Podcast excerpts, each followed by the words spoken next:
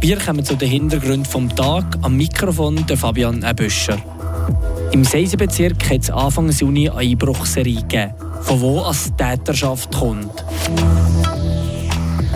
Wir bleiben beim Thema, wie uns aber das Motiv genauer angucken von diesen Einbruch- oder Einschleichdiebstählen. Und im Rathaus Freiburg ist heute um mich heftig diskutiert. Ein Thema hat dabei schon zum dritten Mal für viel Gesprächsstoff gesorgt. Die Region im Blick. Ihr hört Radio FR an dem Dienstagabend. Meistens passiert es zwar im Winter, wenn die Nächte kürzer sind. Aber gerade erst Anfang Juni ist das Tüdingen zum Beispiel in ihrer Nacht achtmal eingebrochen. Gekommen. Der Beitrag von Tobias Brunner. Dreimal ist das Tüdingen in dieser einen Nacht vor kurzem in Autos eingebrochen worden, fünfmal in Wohnhäuser. Das bestätigt die Freiburger Kantonspolizei, die die Täterschaft nach diesen Einbrüchen anhalten konnte. So Einbrüche seien bei weitem kein Einzelfall, sagt Christa Bielmann, Mediensprecherin von der Capo Fribourg. Man muss ganz klar sagen, also wir haben allgemein eine Zunahme von Straftaten und Unruhestiftungen beobachtet. Es hat sich bei diesen Delikten außerdem gezeigt, dass es besonders bei den Personen aus dem Asylbereich eine Zunahme der Straftaten gegeben hat. Und weiter? Die mutmaßlichen Täter die kommen aus verschiedenen kantonalen wie auch eidgenössischen Bundeszentren und teilweise kommen sie auch von Heimen, die außerhalb des Kantons Freiburg sind. Die Kapo-Sprecherin sagt gleichzeitig auch, dass man bei Asylsuchenden, die im Bundesasylzentrum Boja untergebracht sind, keinen Anstieg von so Einbrüchen oder Einschleichdiebstählen festgestellt hat.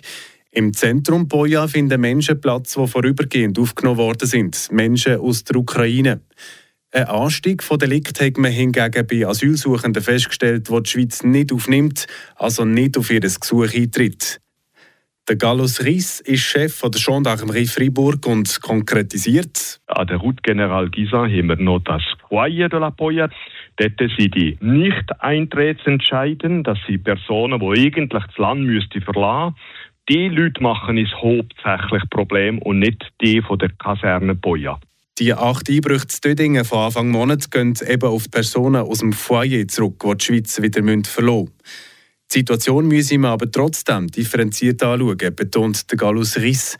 Auch wenn es dort häufig von Fällen gäbe, sei es bei weitem nicht nur Asylsuchende aus dem Foyer de la Poya, die so Einbruch und Einschleichdiebstahl begehen. Kappa Fribourg empfiehlt Haus- und Autotüren gegen abzuschliessen. So kann man einige Fälle vermeiden. Zu den Hintergründen von so Einbruch und Einschleichdiebstahl hat Tobias Brunner noch nachgehakt. Die Kantonspolizei Fribourg sagt, Delikt von Personen aus dem Asylbereich haben zugenommen. Der Gallus Riss ist Chef der Gendarmerie Fribourg und sagt, man dürfe es sich nicht allzu einfach machen und einfach alle in den gleichen Topf fallen. Bei Asylsuchenden, die im Bundesasylzentrum Boja leben und vorläufig in der Schweiz bleiben hat es zum Beispiel nicht mehr Delikt gegeben. Dafür hat es bei Asylsuchenden mit einem anderen Hintergrund, die an einem anderen Standort untergebracht sind, eine Zunahme gegeben. An der Route General Gisa haben wir noch das Foyer de la Poya. Dort sind die nicht eintretensentscheiden. Das sind Personen, die eigentlich das Land müssten verlassen Die Leute machen es hauptsächlich Problem und nicht die von der Kaserne Poya. Es seien aber auch nicht immer nur Asylsuchende aus dem Foyer de la Poya, die das Land wieder müssten verlassen müssten, sagt der Gallus Riss weiter. Es könnte ja sein, dass es einmal von der Guglerei ist oder von anderen Asylbewerbern, die von anderen Foyers, sogar von außerhalb vom Kanton kommen. Also wir können nicht alles nur den Leuten zuschieben, die dort in diesem Heim Poya sind. Es ist wirklich sehr differenziert, äh, woher sie kommen. Gründe, warum Asylsuchende, die die Schweiz wieder verlassen müssen, mehr Delikte begehen als die, die vorübergehend bleiben dürfen, sind laut dem Gallus Riss relativ klar. Es ist schon lauter Langweilig, sie haben nichts zu verlieren. Sie haben keine Perspektive mehr. Es gibt eine gewisse Gruppendynamik. Ähm, ja, es ist nicht so ein bisschen alles zusammen gleich. Und noch wenn sie, wenn sie inhaftiert werden, stört sie das nicht groß, wie sie nichts mehr zu verlieren haben. Es ist für ihnen natürlich eine tragische Situation sagt der Gallus Riss, Chef der Gendarmerie Freiburg. Kommen wir noch zu den weiteren Meldungen vom Tag von der Iris Wippich. Gestern Abend wurde ein Autofahrer in Ponto im Sahnebezirk mit einer Geschwindigkeit von 150 Stundenkilometern geblitzt. Erlaubt wären 80 Stundenkilometer gewesen. Das teilt die Freiburger Kantonspolizei mit. Der 23-jährige Raser wurde bei ihm zu Hause festgenommen und auf den Polizeiposten gebracht. Die Beamten zogen seinen Führerschein ein und beschlagnahmten das Fahrzeug. Es wurde eine Anzeige gegen den Mann erstattet. Morten Tourismus blickt auf ein erfolgreiches Jahr zurück. Die Zahl der Logiernächte stieg im Vergleich zum Vorjahr um 4% auf 245.000. Die Erwartungen wurden ein weiteres Mal übertroffen, schreibt Morten Tourismus in einer Mitteilung. Nebst der Sommersaison erzielte Morten Tourismus auch im Winter gute Zahlen.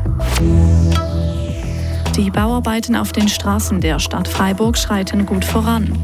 Bei den meisten Projekten konnte der Zeitplan bisher eingehalten werden. Nur bei der Baustelle an der Zähringer Brücke sei man etwas im Verzug, teilte die Stadt an einer Medienkonferenz mit. Neu dazu kommt unter anderem eine Baustelle auf dem Place du Pertuis am unteren Ende des Funiculaire. Region im Blick. Im Rathaus zu Fribourg wird um mich heiß diskutiert. Der Friburger Grossrat hat in der Junisession über ganz viele Themen geredet. Zum dritten Mal sorgt dort das Klimagesetz für viel Gesprächsstoff. Tracy Meder war heute Nachmittag vor Ort. Wie geht es jetzt weiter mit dem Klimagesetz? Genau, schon im Februar und im Mai hat der Friburger Grossrat über das debattiert. Zuerst ist der Text vom Staatsrat präzisiert worden und im Mai hat er die Lesung über das Klimagesetz nicht abschließen. Heute hat die erste Lesung stattgefunden mit mehreren Artikeln und Änderungsanträgen. Die sind aber alle abgelehnt worden. Am Freitag geht es weiter mit der zweiten Lesung. Dem Fall lässt das Klimagesetz auf kantonaler Ebene noch ein bisschen auf sich warten. Aber heute ist noch viel mehr diskutiert, oder? Unter anderem hat der Grossrat Lang über den Unterhalt der Wälder diskutiert. Dort geht es darum, dass Waldbesitzer von bis zu 20 Franken pro Kubikmeter bekommen. Damit sie für Investitionen und ihre Leistungen entschädigt werden, aber vor allem für dass sie ihren Wald pflegen und verjüngen. Auch hier ist das Ziel, dem Klimawandel entgegenzuheben. Die Motion ist vom Grossrat angenommen worden mit 73 Ja-Stimmen, 24 Nein-Stimmen und 4 Enthaltungen. In diesem Fall bekommen die Waldbesitzerinnen und Besitzer jetzt einen Zustopf. Was hat der Grossrat zu den vorfrankierten Kuvert gesehen? Derzeit hat der Grossrat Ja mit 58 Stimmen, 41 haben Nein gesagt.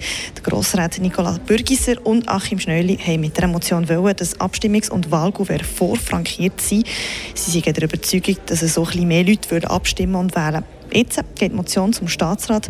Der Staatsrat, der empfohlen hat, die Motion abzulehnen. Ihr habt es gehört, jetzt bald gibt es keine Ausrede mehr, das Gouverne nicht abzugeben. Schon bald könnte es im Kanton Freiburg darum vorfrankierte Abstimmungs- und Wahlgouverne geben. Das waren die Hintergründe des Tages. Ich wünsche euch einen schönen Abend. Am Mikrofon der Fabian Eböscher. Das bewegt heute Freiburg. Freiburg aus seiner Geschichte. Ging auf frapp.ch.